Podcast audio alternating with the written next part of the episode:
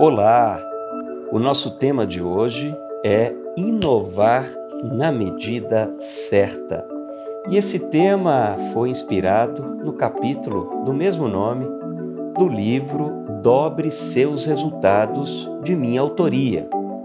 É o meu segundo livro e que explica os pilares para o sucesso, os problemas que as organizações enfrentam nessa passagem, enfim, e esse capítulo é um capítulo muito importante.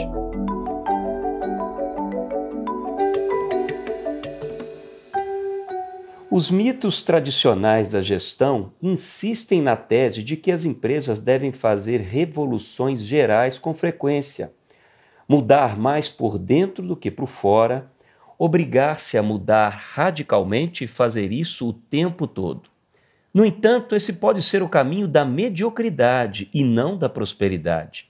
Na turbulência da atualidade, nós precisamos pensar de forma diferente e rejeitar a ideia de que o único caminho para a contínua prosperidade é a contínua revolução corporativa. Então há uma medida. Essa história de ficar inova tudo, muda tudo o tempo todo, radicalismo, não é a solução né, a, a grande solução mágica para os problemas das empresas. Se você quer se tornar medíocre ou ser massacrado por um ambiente turbulento, então comece irracionalmente a mudar, a perder a sua essência, a pular e se transformar o tempo todo em contínua reação a tudo que o atinge. Estudos, pesquisas e experiências práticas demonstram que a marca da mediocridade não é a indisponibilidade para mudar, e sim a inconsistência aguda e crônica. E por isso é importante entendermos o sentido da inovação real e prática. Inovar por inovar, pelo simples prazer ideológico de fazer algo novo, com baixa capacidade financeira ou de forma desconectada com o propósito essencial e realidade do mercado, pode ser o caminho da autodestruição. Não por acaso, mais de 50% das startups brasileiras fecham as suas portas até quatro anos de existência, em razão da baixa capacidade de adaptação dos gestores às mudanças e necessidades do mercado, e maior frequência de problemas de relacionamento entre os sócios. É isso mesmo que você ouviu um dos principais problemas das startups é o relacionamento ruim entre os seus sócios. Conciliar capacidade de investimento e velocidade da inovação, com foco nas demandas reais dos clientes, melhora consideravelmente as chances de prosperidade do negócio, porque aumenta as vendas, melhora a capacidade financeira e potencializa os diferenciais competitivos da empresa. Além disso, valida a aceitação do mercado e atesta o melhor caminho a ser seguido. Lembrando que nesse caso da inovação, nós estamos falando da inovação voltada a produtos, serviços e clientes. Depois nós vamos falar dos outros tipos de inovação. A experiência prática e observando as empresas de sucesso demonstra que cada ambiente competitivo, cada setor, cada atividade possui um nível adequado de inovação, que é necessário se atingir para entrar e participar do jogo competitivo. Alguns setores, como aviação comercial, aluguel de equipamentos e veículos, educação profissional e seguros, têm um baixo nível, enquanto outros, como semicondutores, biotecnologia, computadores e desenvolvimento de softwares, apresentam um nível mais elevado é, dessa capacidade normal, essa capacidade desejável de inovação. As empresas que não conseguem entender e atingir esse patamar adequado não têm chances de prosperar, ao passo que, igualmente, ficar muito acima desse nível médio, desse nível bom de inovação, pode não fazer tanta diferença e consumir excessivamente o caixa, o dinheiro da empresa. Isso se dá porque quando uma empresa atinge o padrão de inovação necessário para competir e sobreviver, complementarmente precisa combinar vários outros itens para atingir o alto desempenho.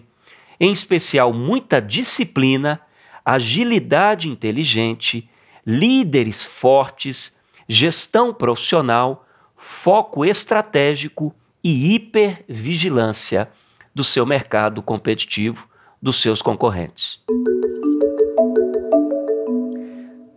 Para direcionar sua inovação ao mercado, considere a oferta de valor para o cliente na forma de hierarquia em três níveis. O primeiro nível é chamado de qualificadores, que são os componentes fundamentais do seu chamado pacote de valor para o cliente, exigido para estar no negócio, esperado de você e de todos os seus concorrentes. Como exemplo, nós podemos citar a qualidade, a pontualidade, a limpeza, um atendimento gentil e pessoas qualificadas. Não garantem essa diferenciação ou uma vantagem competitiva muito forte, mas são necessários para você entrar no jogo, para você fazer parte do páreo. O segundo nível é o chamado dos itens desejados. São os aspectos de valor adicional que os clientes conhecem, gostariam de ter mas não necessariamente esperam devido ao nível de desempenho dos seus concorrentes. São os chamados fatores ganhadores da venda, ganhadores do cliente. Primeiro nível de diferenciação e superioridade competitiva. Como exemplo, nós podemos citar itens de conveniência, uma quantidade de produtos complementares satisfatória, customização, atendimento antecipado, garantia estendida, financiamentos, um contexto mais favorável da compra, informações técnicas consultivas e atualizadas. Esses fatores geram confiança e segurança nos clientes, no mercado, completando o produto e o serviço oferecido. E o terceiro nível da hierarquia são dos aspectos inesperados que são aqueles que vão além da expectativa e desejos do seu cliente, criando uma relação de fidelidade e clientes que vendem e endossam o produto ou serviço da empresa. Como exemplos, nós podemos citar uma resposta inesperadamente rápida a um pedido do cliente, um nível muito superior de conhecimento por parte dos funcionários, conhecimento prévio das necessidades dos clientes para evitar gastos desnecessários ou garantir o sucesso por meio de um serviço ou de um produto adquirido atuando adequadamente para superar a expectativa. São os aspectos de surpresa, né? é o chamado efeito wow, que impacta o cliente e que podem consideravelmente destacar você, sua organização, dos seus concorrentes. É muito importante dizer que os requisitos de segundo nível e terceiro nível, né, no chamado desejados e inesperados, eles podem não ser muito úteis, não ajudar, se o primeiro nível, que é o de qualificador, que é da expectativa básica, não estiver sendo cumprido ou cumprido com mediocridade. Essa hierarquia do valor para os clientes é progressiva e cumulativa, sendo que cada nível é formado com base nos níveis anteriores. Então é preciso você evoluir bem nos qualificadores, porque eles são a base para você entregar bem os desejados, que são a base para você entregar bem os inesperados. A empresa Intel, por exemplo, em vários momentos da sua história, não deteve o chip mais inovador do setor. Aliás, ela ficou muito atrás da empresa National Semiconductors e da Texas Instruments na migração para os microprocessadores de 16 bits, com o Intel 8086 sendo considerado pior que o Motorola 68000. Mas posteriormente, a Intel demorou para comercializar seus microprocessadores de 32 bits e ficou para trás diante dos primeiros chips chamados RISCs, com reduzido conjunto de instruções, tendo que acelerar para retomar a velocidade ideal competitiva. Evidentemente que a Intel criou inovações importantes, mas os dados históricos mostram que nos momentos críticos foi menos pioneira em inovação, diferentemente do que as pessoas pensam. Outros casos interessantes que fortalecem essa evidência. A Gillette não foi a pioneira em lâminas de barbear, e sim a empresa Star. A Polaroid não inventou a câmera que tira fotos instantâneas, e sim outra empresa, a do Brony. A Microsoft não criou os programas de tabelas de janelas para o computador pessoal, e sim outra empresa chamada VisiCorp. A Amazon não foi a pioneira na venda de livros online, nem a OAL a primeira provedora de acesso à internet. Aprofundamentos estatísticos em mais de 66 mercados norte-americanos, desde goma de mascar à internet, demonstram que apenas 9% dos pioneiros na inovação se tornaram dominantes em seus respectivos mercados e 64% fracassaram logo de início. Ou seja, a inovação é fundamental, mas na medida certa e combinada com a excelência operacional e de acordo com a realidade financeira da organização. Então, o que, que nós aprendemos disso? Muitas vezes, as empresas que se destacam, elas pegam uma nova ideia que foi lançada e reembalam e potencializam essa ideia, conquistando uma dinâmica de mercado muito forte, uma dinâmica que nós chamamos inclusive de oceano azul. Mas ela não foi necessariamente a primeiríssima a lançar aquilo, mas ela teve a competência de ter dinheiro, de ter uma capacidade de operação boa, de ter uma gestão profissional de ter coragem de transformar aquilo num sucesso de mercado muito grande, mesmo não tendo sido essa grande pioneira. Outro caso interessante é que Steve Jobs ele retornou à Apple em 1997, após ter sido afastado pelo conselho de administração em 1995. Aí sim, a partir de 97, fazendo a empresa superar a média de valorização do mercado de capitais em 127% até 2002, crescendo fortemente até se tornar a empresa de tecnologia mais valiosa do mundo já em 2010. Né? E hoje a Apple é referência, uma empresa de valor de mercado de trilhões de dólares.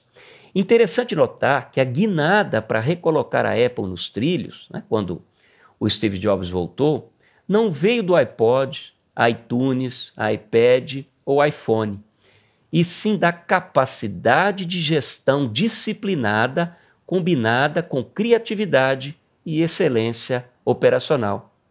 Jobs trouxe um dos maiores especialistas em cadeia de fornecimento que o apoiou a identificar áreas de oportunidade, cortar benefícios, deixar de financiar o programa sabático corporativo, aumentar a eficiência operacional, reduzir toda a estrutura de custos e resgatar a cultura de trabalho árduo com qualidade que havia marcado os primeiros anos da Apple. Ou seja, gente, é só inovação por si só, com baixa capacidade de gestão, de operação, é muito pouco provável que a empresa vai se destacar. E outra coisa importante né? ainda no caso da Apple. Tudo aquilo que não ajudava a empresa a retomar sua capacidade de criar grandes produtos adorados pelos clientes foi descartado, fatiado e sumariamente eliminado.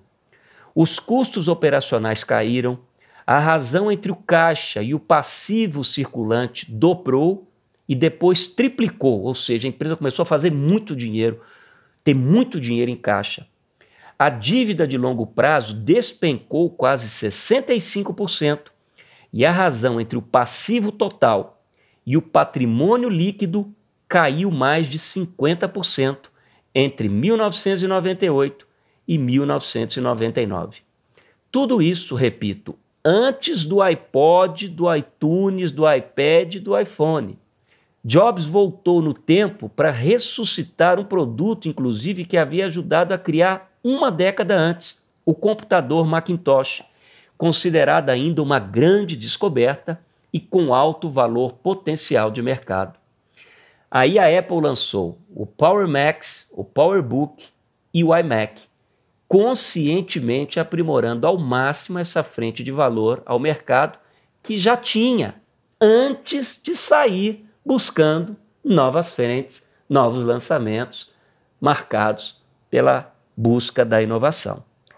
Por isso é tão importante nós compreendermos essas questões. Eu já vi, na minha experiência, muita empresa quebrar porque confundiu é, imaginação, criatividade solta com inovação. Né? A inovação precisa estar atrelada a valores dos clientes e mercados. A inovação precisa também estar voltada à capacidade de processamento interno, de produtividade interna.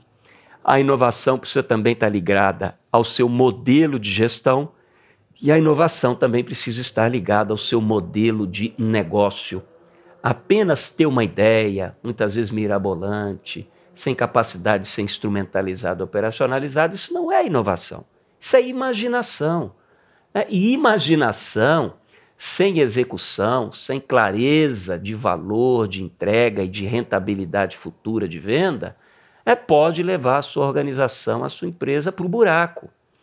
Por isso é muito importante né, nós sabermos é, dosar é, a capacidade de caixa, a nossa capacidade de verdade de compreender o que, que é relevante para os nossos clientes, para a nossa operação, para o nosso modelo de negócio e para o nosso modelo de gestão, que são os quatro pilares de inovação. Né? E é importante é, ter isso claro, porque as pessoas muitas vezes pensam que para inovar é preciso você criar coisas do nada, totalmente espetaculares, para você chacoalhar e dar um boom. Não necessariamente. É, essa é a chamada inovação radical. Existe também a inovação incremental, quando você melhora as coisas. E nesses quatro pilares que eu já discuti: inovação em produtos e serviços, inovação em processos internos na sua operação, é com mais eficiência, fazendo mais e melhor com menos. Inovação no seu modelo de gestão, quando você profissionaliza a sua empresa, você vai ter melhores resultados, isso é uma inovação inovação no seu modelo de negócios, muitas vezes fazendo alianças, parcerias, é, integrando a sua cadeia produtiva. Né? Por exemplo, você é uma empresa siderúrgica, uma indústria siderúrgica que começa a expandir e começa a ter empresas também de mineração, né, que é a base, o minério de ferro para a siderurgia. Então, quando você integra cadeias de valor, quando você faz parcerias e alianças com startups menores que dominam tecnologia, esse é um ótimo gancho também para a sua inovação nesses quatro pilares. E o último ponto né, que eu quero destacar para você é a importância de saber lidar com os problemas, com os erros e com os fracassos nesse processo de inovação.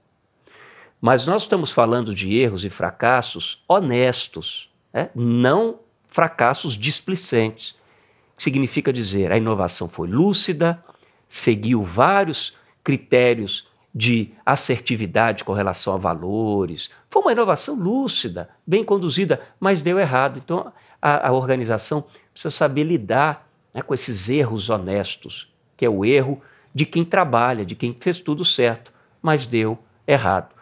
Porque a estatística dos projetos de inovação que funcionam, mesmo fazendo tudo certo, é entre 20% e 30%.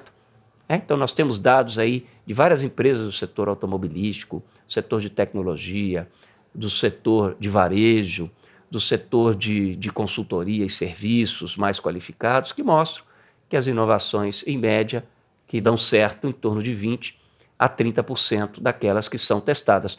Mas o prosperidade é tão grande que ela continua realimentando todo esse processo positivo de sucesso. Essa taxa de sucesso, apesar de pequena, ela gera uma grandeza de resultados que alimenta todo esse processo. Então, a maturidade da empresa, a maturidade da organização também é fator muito importante para que ela consiga avançar sempre mais, avançar com lucidez, inovar de forma lúcida, muitas vezes adaptando e melhorando as criações primeiras, é, não necessariamente ela precisa ser a grande pioneira, a primeiríssima, e sim saber usar essa ideia para contextualizar e evoluir e saber vender e operacionalizar ela melhor, como os vários exemplos que foram citados, porque aí é, a empresa consegue avançar com prosperidade, sempre melhor em seus produtos e serviços, em sua capacidade operacional, em seu modelo de gestão, em seu modelo de negócio. Nós vamos dar continuidade a esse tema sobre como você pode estimular de forma prática a inovação na sua empresa, na sua organização. Esse vai ser o tema do nosso próximo podcast. Não perca, fique conosco aqui. Aproveito para agradecer a sua audiência e desejar para você muita saúde, muito trabalho, muita coragem e muita força sempre para frente. Um forte abraço, muito obrigado. Tchau, tchau.